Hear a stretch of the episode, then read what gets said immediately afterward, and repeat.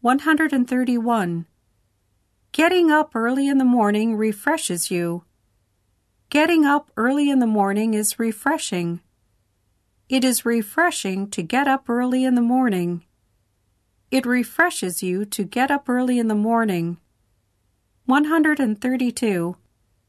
I was very embarrassed about that mistake. That mistake embarrassed me very much.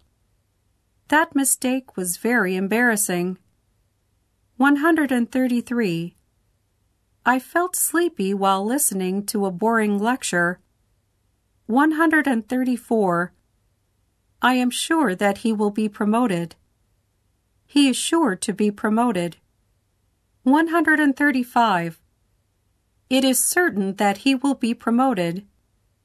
136. It is not uncommon for the elderly to suffer heat stroke. 137.